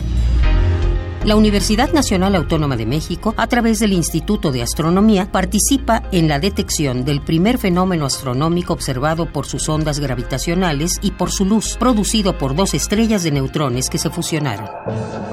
Raúl Cervantes presenta su renuncia como Procurador General de la República. Noviembre la Universidad Nacional Autónoma de México entrega el grado de doctor honoris causa que confiere el Consejo Universitario a 11 profesores e investigadores mexicanos y extranjeros por sus méritos excepcionales en áreas como pedagogía, artes, letras y ciencias. Integrantes de la asociación civil que respalda al aspirante a la candidatura independiente para la presidencia de la República, María de Jesús Patricio Martínez, denuncian que la aplicación del INE para recabar firmas mediante teléfonos inteligentes viola la privacidad de las personas que se registran. Habla Juan Villoro. No se está garantizando la integridad y la privacidad de los ciudadanos. La UNAM y la Universidad de Guadalajara rechazan todos los muros, tanto materiales como simbólicos, que buscan impedir el diálogo y la solidaridad, entre ellos la desigualdad social, económica y de género. Al dar lectura al pronunciamiento en el marco de la Feria Internacional del Libro de Guadalajara, el rector Enrique Graue subraya que en esta era de cambios, la vocación de las universidades públicas es la de fomentar principios cívicos y democráticos como la igualdad, la libertad, el respeto a la diferencia, la solidaridad y la investigación científica urgentes para combatir el ascenso de la xenofobia, el racismo, el sexismo, así como el tratamiento irracional del medio ambiente. Diciembre. Por su labor en defensa de la sustentabilidad y el medio ambiente en México, la doctora Julia Carabias, bióloga e investigadora de la UNAM, recibe la medalla Belisario Domínguez. El honor que me otorga el Estado mexicano al hacerme depositario de esta presea incrementa mi responsabilidad para redoblar mis esfuerzos para la construcción de un México mejor, justo, equitativo, sin pobreza y con un medio ambiente sano. José Antonio Mid se registra como el único precandidato del PRI a la presidencia de la República. Andrés Manuel López Obrador, presidente de Morena, propuso una amnistía para resolver el problema de inseguridad en el país. El presidente de Venezuela, Nicolás Maduro, anuncia la creación del Petro, una criptomoneda para avanzar en materia de soberanía monetaria. El Senado de la República da entrada a la Ley de Seguridad Interior. Organizaciones de la sociedad civil piden no aprobar la minuta. Es la presidenta de Causa en Común, María Elena Morera. En lugar de legislar para perpetuar y arraigar el despliegue operativo de las Fuerzas Armadas, proponemos un plan para su retiro paulatino Voz Margarita Castillo. Guión y producción Abraham Menchaca. Queremos escuchar tu voz. Nuestro teléfono en cabina es 55 36 43 39. Porque tu opinión es importante, síguenos en nuestras redes sociales, en Facebook como Prisma RU y en Twitter como arroba PrismaRU. Relatamos al mundo. Relatamos al mundo. Bueno, continuando con los temas internacionales, ¿qué está pasando allá en Honduras? Hay incertidumbre, hay caos. El pasado 26 de noviembre los hondureños salieron a votar para elegir a su próximo presidente, pero 10 horas después del cierre de urnas, en la madrugada del lunes y con el 57% de las mesas escrutadas, el Tribunal Superior Electoral dio a conocer el primer resultado parcial. Eh, Salvador Nasralla iba ganando con una ventaja de cinco puntos porcentuales y el lunes en la mañana de ese día no tuvo empacho en declararse vencedor, aunque aún Hoy no existe un informe oficial que respalde su victoria. Lo mismo ocurrió con su principal rival, el presidente Juan Orlando Hernández. ¿Qué está sucediendo allá en Honduras? Pues ni más ni menos vamos a platicar con Manuel Zelaya eh, Rosales, expresidente de Honduras. Expresidente, muy buenas tardes. Bienvenido a este espacio de Radio UNAM. Radio UNAM de México, un saludo desde Honduras, territorios centroamericanos del cual tenemos una excelente relación y trato con, todos los mexicanos y con su historia. Es un placer poder eh, darles información. Muchas gracias. Nosotros, gente está en las calles, hay más de un millón y medio de personas, eh, de, los de los tres millones de personas que votaron, están en las calles, reclamando que respeten su voto, respeten la decisión de las urnas. Sin embargo, hay una manipulación muy grande. Estados Unidos está guardando silencio sobre el fraude, sobre el estado de sitio, declararon un estado de sitio para poder contar los votos, dicen, en estado de represión, suspendieron las garantías constitucionales, han habido más de 12 muertos, han habido bastante violencia por el estado eh, de sitio que, que se ha desarrollado precisamente por una trampa de los que están gobernando. Ellos mandaron a asaltar el comercio para después declarar el estado de sitio y reprimir a la oposición que está protestando. Fue un truco que ellos hicieron. La verdad, en materia electoral nosotros estamos pidiendo solamente dos cosas. Primero, un conteo de las de las urnas. Ellos quieren un conteo de las actas, nosotros queremos un conteo de las urnas. Y el conteo de las urnas nos lleva por tanto, a ratificar el triunfo que se había dado con el 71% de las actas a favor de Salvador Narrala y de la Alianza. Se ganó las elecciones, pero ellos eh, en tres días votaron el sistema. Una vez estuvo cinco horas parado todo el sistema. Después dejaron de difundir por bastante tiempo también las eh, la entrada de las actas y después apareció ganando el que estaba perdiendo. Sí. Ganando por creo que por medio punto. Acusan de fraude entonces en estas elecciones. Mire, el fraude nosotros lo, lo habíamos superado en las urnas, porque el fraude se da en las urnas. Se superó el fraude en las urnas, pero ahora nos hicieron el fraude en el sistema. Y, y estamos, por ejemplo, protestando en las calles y estamos llamando al pueblo a que se manifieste en las calles a una movilización total. Vamos a una movilización total del pueblo en las calles para reclamar lo que se ganó en las urnas lo defenderemos en las calles. Expresidente Manuel Zelaya, no podemos eh, pues eh, dejar de lado en este contexto de Honduras lo que sucedió en 2009, donde usted fue arrestado, expulsado del país por fuerzas militares, quienes seguían la orden pronunciada por los opositores que controlaban la Corte Suprema. Hay que recordarlo, este año se cumplieron ocho años de, de aquella eh, situación de ese golpe de Estado que fue promovido hasta donde se sabe, se sabe por un grupo de la oligarquía de ese país, rechazado además por la comunidad internacional, y eso pues no no podemos dejarlo atrás ahora para entender también lo que está sucediendo allá en Honduras. ¿Qué significa uno y otro candidato en su país? Si nos puede poner un poco también al tanto de este, de este asunto. Sí, mire, con todo gusto.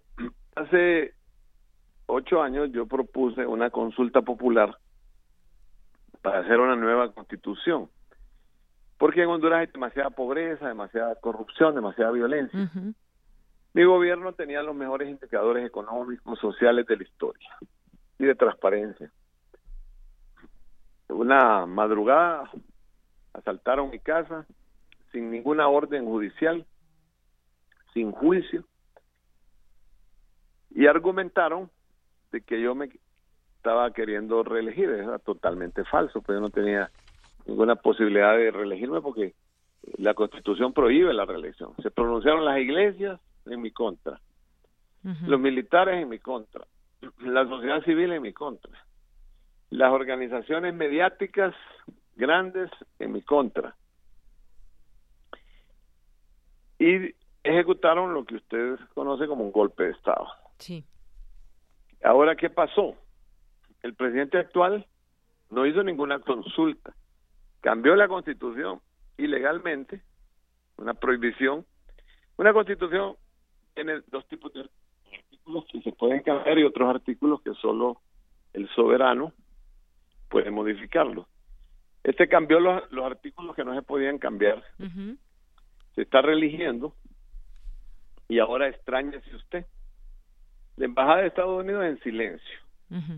Está haciendo un fraude la Embajada de Estados Unidos en silencio. Hay estado de sitio la Embajada de Estados Unidos en silencio. Hay muertos la Embajada de Estados Unidos en silencio. Se, se violó la Constitución, Estados Unidos en silencio, las iglesias en silencio, los organismos eh, que manejan las grandes corporaciones mediáticas no dicen absolutamente nada. Entonces yo entiendo la razón, pues, específicamente. Estados Unidos no quiere pronunciarse contra el fraude ni contra el dictador que ellos han instalado aquí. Si esto estuviera sucediendo en Venezuela, estuvieran los marines invadiendo Honduras. Y expresidente también preguntarle, ustedes, usted nos dice en este momento, en este momento lo que está sucediendo hay muchas personas en las calles que están reclamando esta situación de pues eh, nula claridad en los resultados electorales, hay manipulación. ¿Qué papel eh, juega Estados Unidos en todo esto? Nos decía usted está guardando silencio, pero ¿qué papel juega y no solamente quizás en el tema Honduras, sino verlo un poco más ampliamente en el tema para eh, Latinoamérica? ¿Cuál es el papel que ve usted que está jugando Estados Unidos? Es un papel cómplice a sus intereses, pues ellos manejan las transnacionales, manejan bases militares aquí, tratados militares y tratados migratorios. El mismo papel que manejan en México. Ellos después del golpe de Estado, Estados Unidos entró con mucha fuerza a Honduras, han cambiado todas las leyes, han creado un Estado represivo y un Estado militar. Los militares, en vez de estar cuidando la defensa para que no entre la droga, ahora los tienen contaminados dentro del país en la seguridad interna que eso destruye totalmente las Fuerzas Armadas y la imagen de los militares. Pero los tienen aquí, esa es una orden del general Kelly y eso es lo que está sucediendo aquí en Honduras. Entonces, estos son países de la égida del dólar, igual que México. Tienen control mediático, control político, control económico y control de los medios internacionales. Ese es el papel que ellos juegan aquí. Aquí, lógicamente, si ellos quisieran transparencia, inmediatamente se abren las urnas para que haya transparencia. Si quisieran democracia, inmediatamente se respeta la voluntad popular, pero eh, ellos hablan de ese lenguaje, pero cuando se refieren a Cuba o se refieren a Venezuela, cuando se refieren a Honduras, guarda silencio cómplice los Estados Unidos. Eh, un papel cómplice está jugando Estados Unidos. ¿Decía usted también el mismo papel que juegan en México? Sí. Sí, igualito. Nada más que aquí es un país pequeño y en México es más grande. Se mira más el papel que juegan. ¿En un caso en particular o en general en la vida? En general, en general temas de hemos tenido aquí también cuestiones muy pues muy álgidas en temas de, violencia, en temas electorales están Discutiendo, por ejemplo, en México están discutiendo la participación militar en la seguridad interna. Un error. No lo hagan. La, la ley de seguridad interior se refiere usted. La, ley de seguridad interior. La ley de seguridad interior. todo las leyes de privatización de las empresas públicas, todo lo hacen aquí. Aquí Honduras ha sido como un laboratorio de ellos. Y ahora lo están implementando en varios países también. Esta ley... han fracasado, pero no les importa. Aquí eh, la pobreza es de casi 70%. Aquí hay violencia, miseria, no les importa. Ellos con tal que sus transnacionales estén bien, todo lo demás no les importa. En el caso de México, esta ley de seguridad interior, que ha habido, pues hay muchas voces que se manifiestan en contra. Usted dice, ¿está ahí también ahí está la mano de Estados Unidos? Es que es una política continental. Mire, las políticas continentales son aquellas que en materia económica las aplica el Fondo Monetario Internacional, materia económica. Cuando usted firma con el fondo son políticas que se deciden en Europa y en Estados Unidos es el capitalismo salvaje que llamaba el Papa. Cuando son políticas de seguridad las maneja el Comando Sur. Ellos dan las líneas para toda América Latina y son, si hay políticas sociales, entonces la maneja el, Departamento de Estado y si son políticas comerciales, las maneja el Departamento de Comercio. Pero todo lo que sucede en este mundo está interrelacionado. Somos una aldea global. Y el imperio es el imperio. No, no yo lo llamo al diálogo, pues es necesario que Estados Unidos aprenda que es mejor que estos países se desarrollen para que no vean tantos emigrantes. Si hay, si hay paz aquí, desarrollo, Estados Unidos podrá ser una gran potencia, pero si aquí hay guerra como nos tienen a nosotros en guerra, ellos mismos salen afectados. Expresidente Manuel Zelaya, por último me gustaría que nos platicara también sobre pues lo que sucedió en su gobierno. Muchos han eh, podido constatar o ha quedado también en esa idea en el pueblo. Tengo, que dejarla porque estoy en una sesión, solo me salí para atenderla. Ah, muy bien. Le agradezco mucho esta intervención y voy a estar en, cualquier momento a la orden para volver a participar. Muy bien, pues muchas gracias por estos minutos. Muy buenas tardes.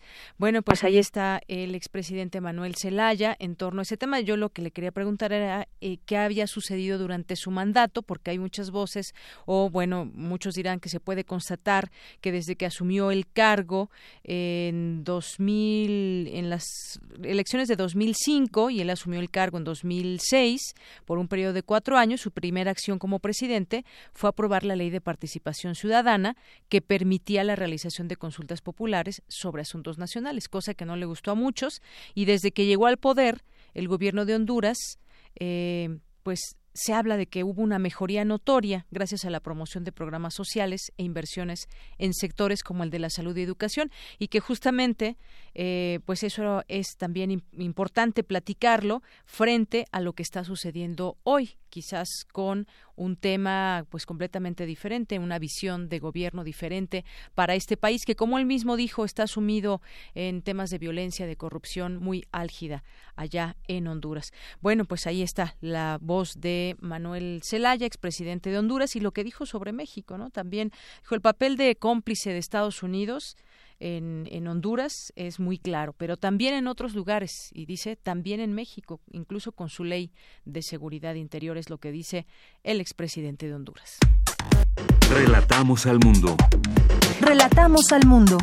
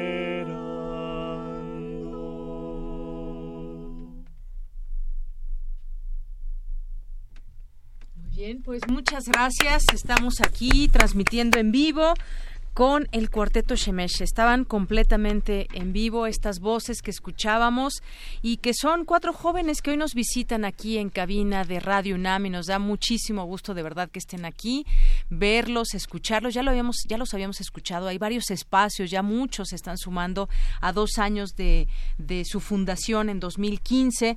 Estudiantes de la carrera de canto del Conservatorio Nacional de Música.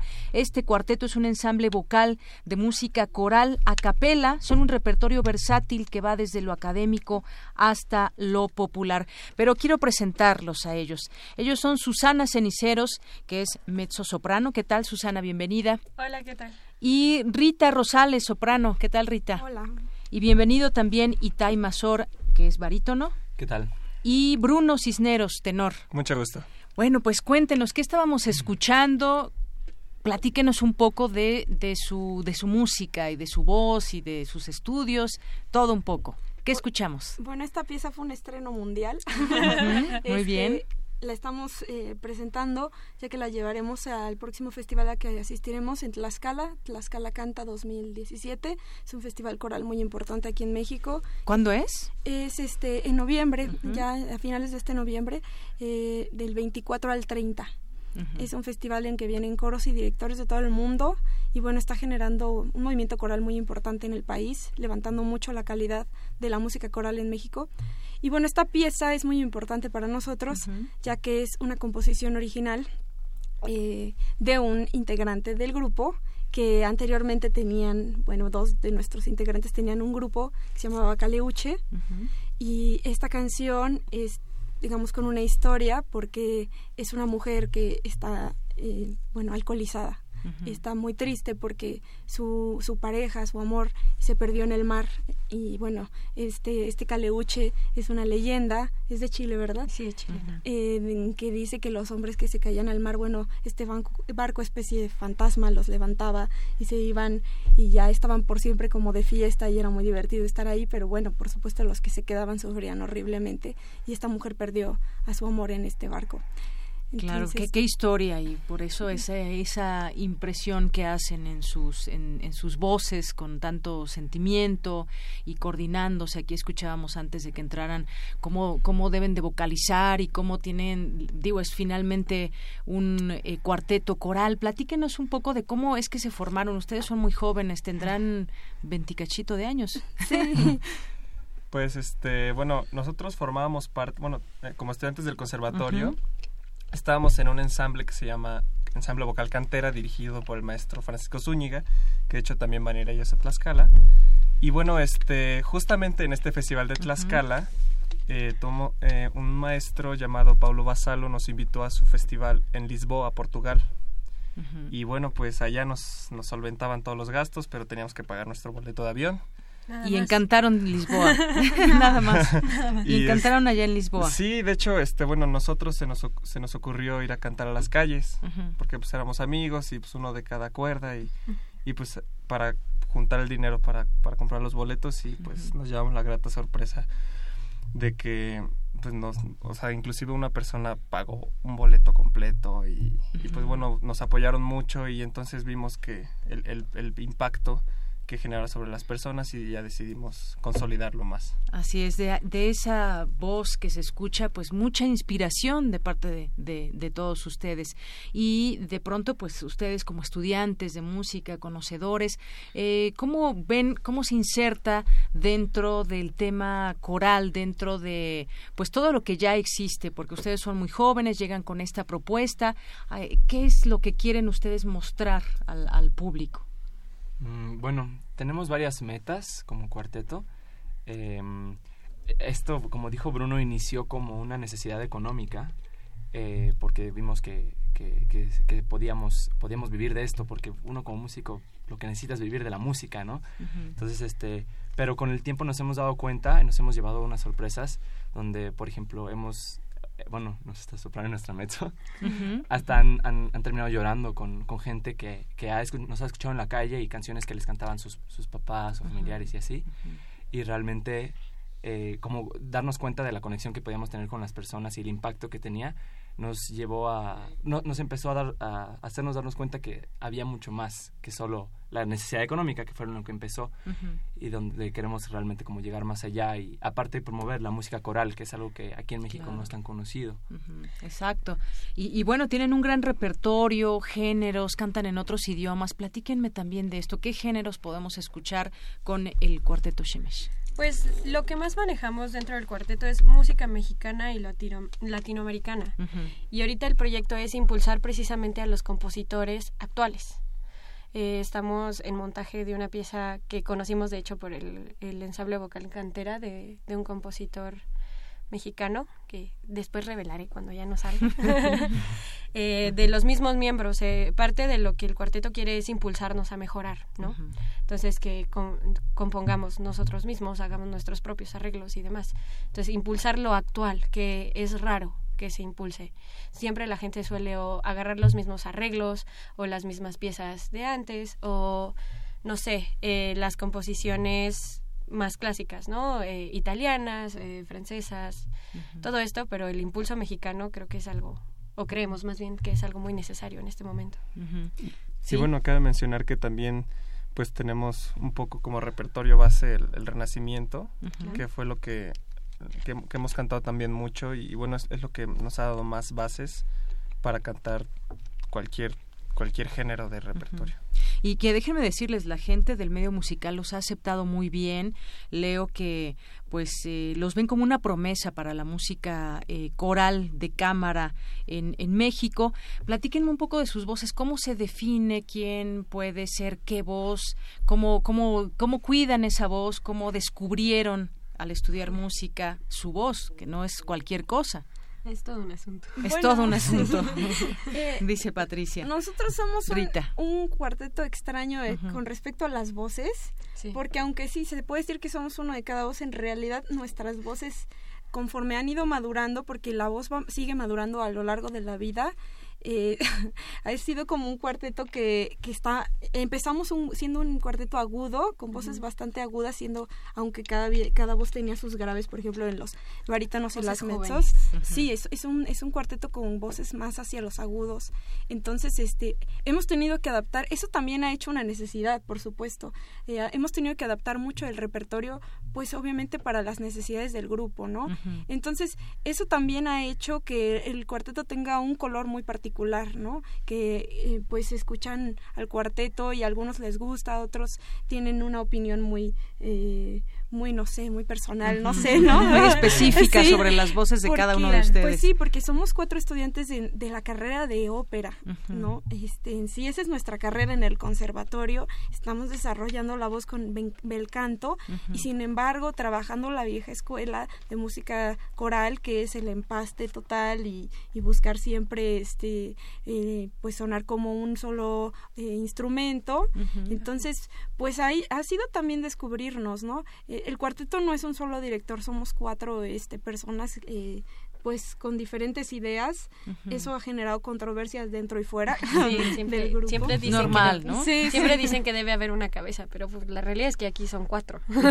y pues eso ha hecho también que, que seamos muy flexibles con, con nuestras con nuestra identidad, ¿no? O sea, que nos permitamos también ser un poco libres y, experimentar y, y, de repente, bueno, no se puede ahí, vamos a probar acá y, y eso es bueno porque nos hace conocernos mucho y lo que decían por allá, ¿no? Crecer, crecer este, en, la, en los talentos y las capacidades de cada quien. Claro, y ya se han presentado en muchos lugares, es lo que he estado leyendo, los hemos podido ver en televisión, en algunos sitios eh, escolares, en distintas escuelas, en varios lugares. Ahora, pues están por irse a, Tlaxcala. Me gustaría que nos canten algo. O, ¿Qué nos van a cantar para que el auditorio lo siga conociendo, se encanten, como seguramente lo han hecho muchos y ya se encantaron muchos que no los conocían y que al inicio escucharon sus voces? ¿Qué, qué vamos a escuchar? A ver, cuéntenos. Pues la, la, pieza que vamos a interpretar también es composición original del cuarteto. Se llama Cuerpo Pintado, también es un estreno mundial. Muy bien, Cuerpo Pintado. Cuerpo Pintado. Muy bien, pues adelante cuando gusten.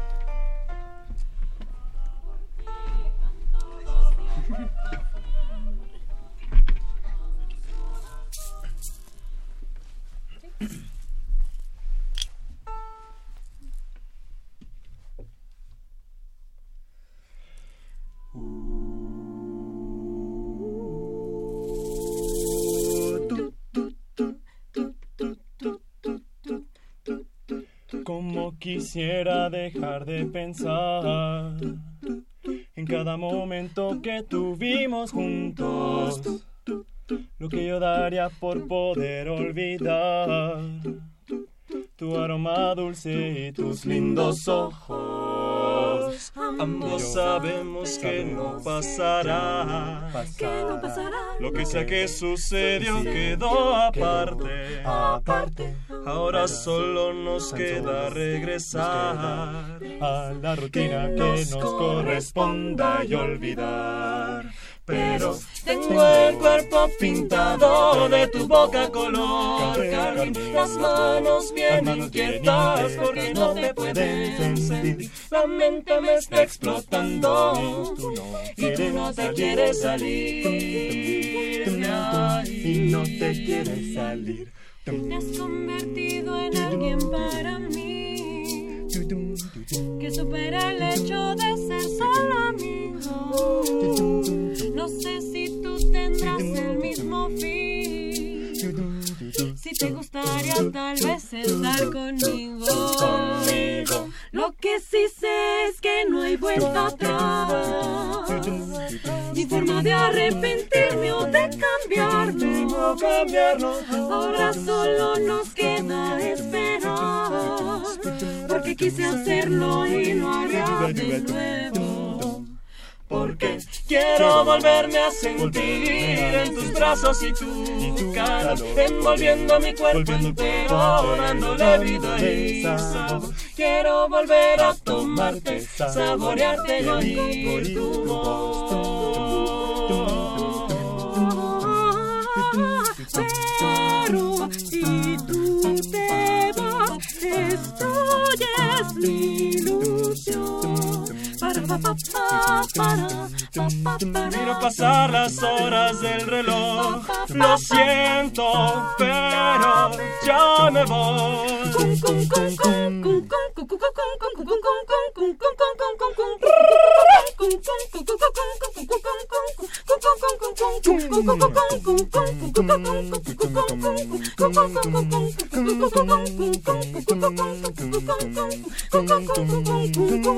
Tengo el cuerpo pintado. Si te vas, si te vas, ¿qué voy a hacer? Tengo el cuerpo pintado. Yo te juro que por ti volveré. Tengo el cuerpo pintado. Ay, píntame, píntame, píntame. Tengo el cuerpo pintado. Ay, pero tengo el cuerpo pintado de tu boca color carmín. Las manos bien inquietas porque no te pueden sentir. La mente me está explotando y tú no te quieres salir de ahí. Tengo el cuerpo pintado de tu boca color carmín, las manos bien inquietas porque no te pueden sentir, la mente me está explotando y tú no te quieres salir de ahí.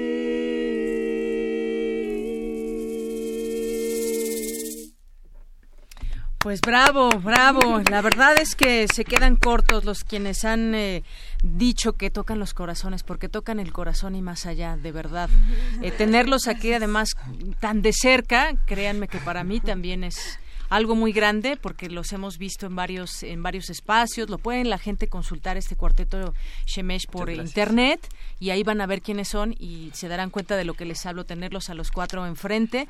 Es un gusto. Y nos decía aquí nuestro productor vamos a terminamos o regresamos a- que nos dice que nos va a dar un poquito más de tiempo pero vamos a ir al corte nos esperan tantito y regresamos a platicar con ustedes Porque tu opinión es importante, síguenos en nuestras redes sociales, en Facebook como Prisma RU y en Twitter como arroba PrismaRU.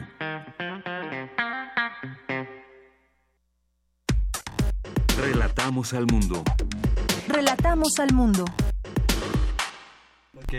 Bien, pues ya estamos de regreso aquí en Prisma RU en el 96.1 de FM y bueno, pues en las redes les ha gustado mucho a la gente que nos están escuchando, les mandan muchos saludos y que está muy chi muy chida su música.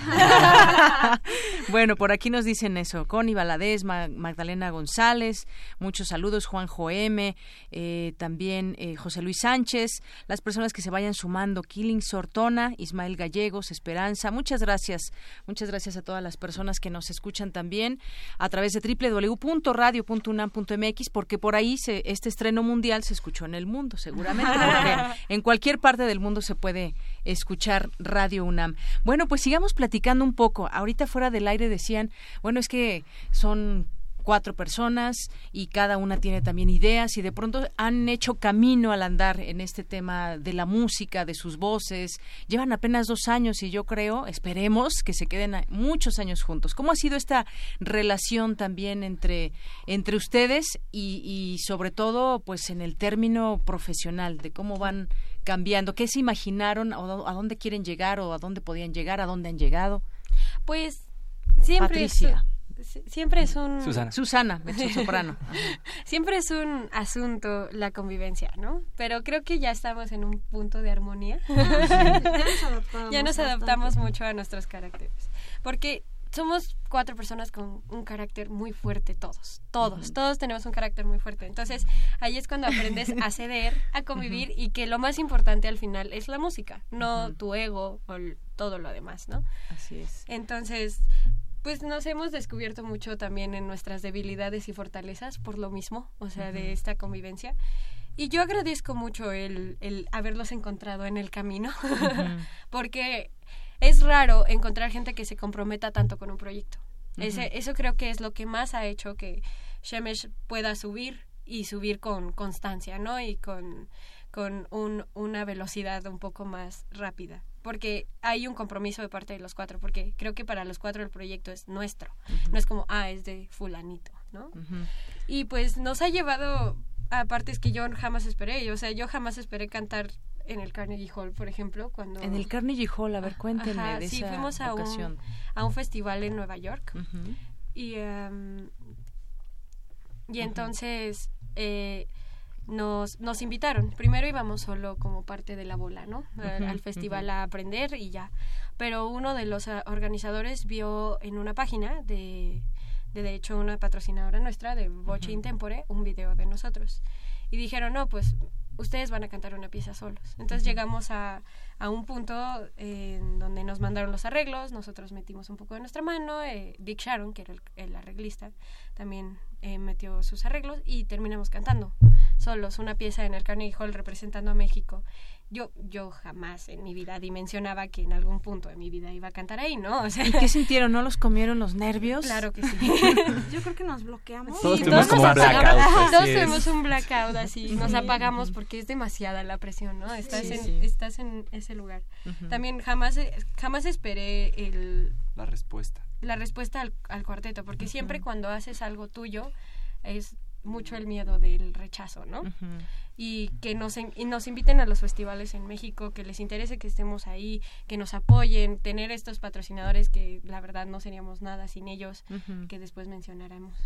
sí, de hecho, pues ya hay bastantes apoyos, este... Qué bueno. Por ejemplo, para Tlaxcala, que por supuesto invitamos a toda la gente que ande por ahí, es un gran festival, viene gente de todo el mundo a cantar y realmente suenan cosas que no escuchamos todos los días aquí en México.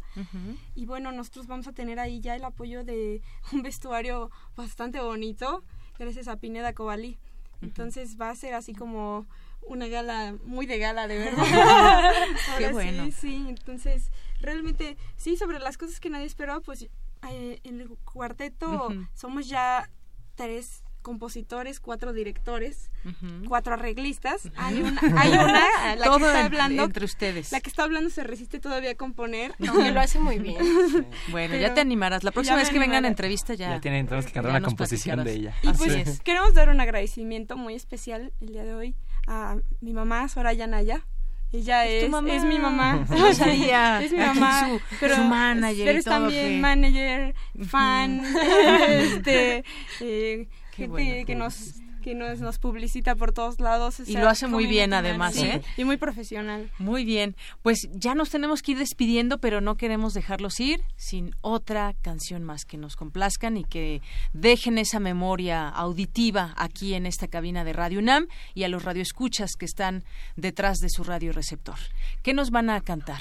Ok, eh, para todos los escuchas vamos a cantar una pieza de desamor, de despecho, llamada Adiós. Adiós. También original del cuarteto. Muy bien. Adelante.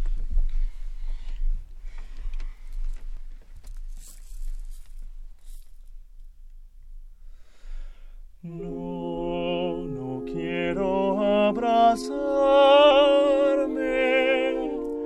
a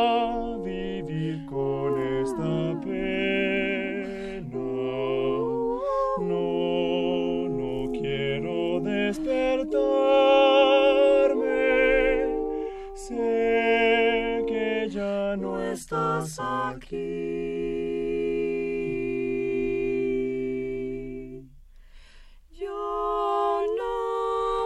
pude conservar a ese lazo tan especial que me dio la oportunidad y no la supe aprovechar. Una mentira sin igual, sin igual enterrada bajo el mar, bajo el mar. Y aunque sin lugar a duda yo te amé con tanta locura, hoy te tengo que decir adiós. Para para pa para pa para pa para pa. Adiós. Adiós. Adiós.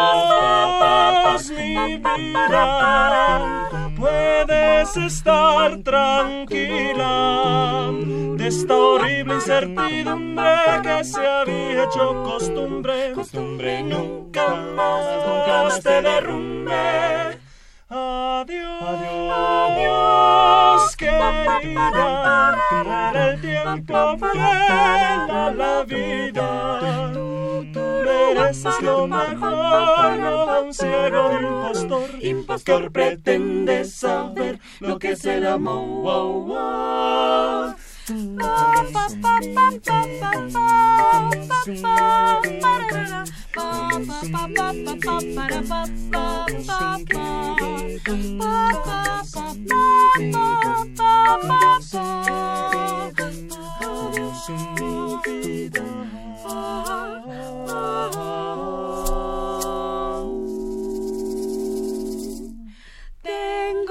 que disimular al tiempo de este gran pesar, enterrando este sufrir para poder así seguir. Y aunque nunca será igual, será igual, me tendré que acostumbrar, acostumbrar. Y aunque estoy agradecido de que aún seamos amigos, hoy te tengo que decir adiós. Para para pa para pa para pa para pa.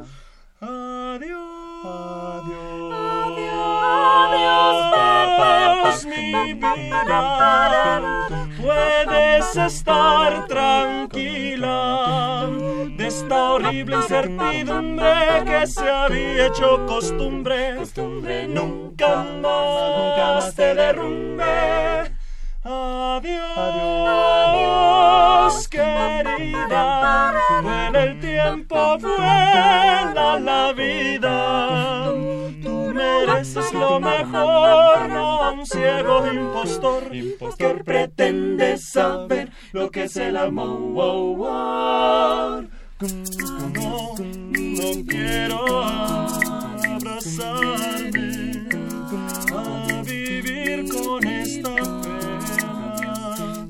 esta pena de amor. No quiero despertarme. Sé que ya no estás aquí.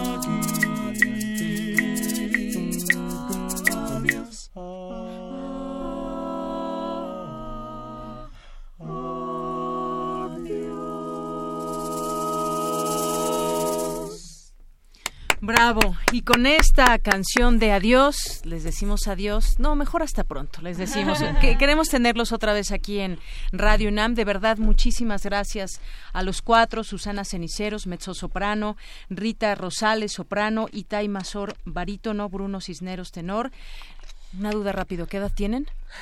¿Cuántos años ah, tienes, Susana? a ver. Ah. Susana, bueno, 22. 22. Yo 25, Rita. 25. Yo 21. 21 y... Yo 22. Muy bien, bueno, pues les auguramos un éxito enorme. Apenas dos años del cuarteto Shemesh. Muchas gracias, de verdad por venir. Miren, aquí les están aplaudiendo también de este lado.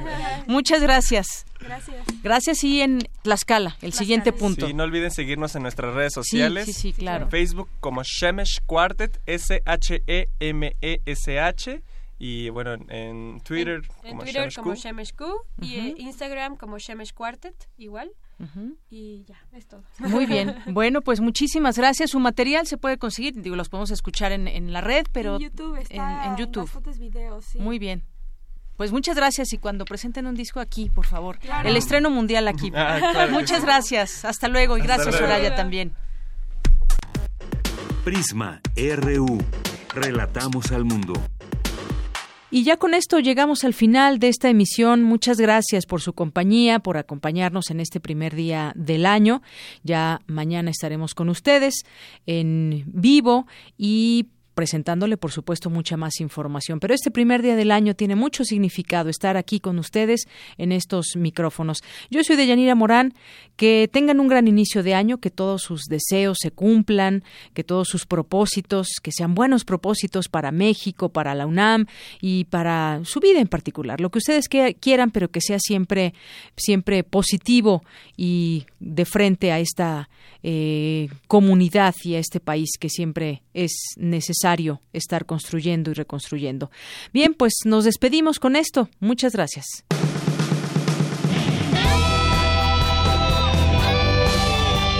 Prisma RU. Relatamos al mundo.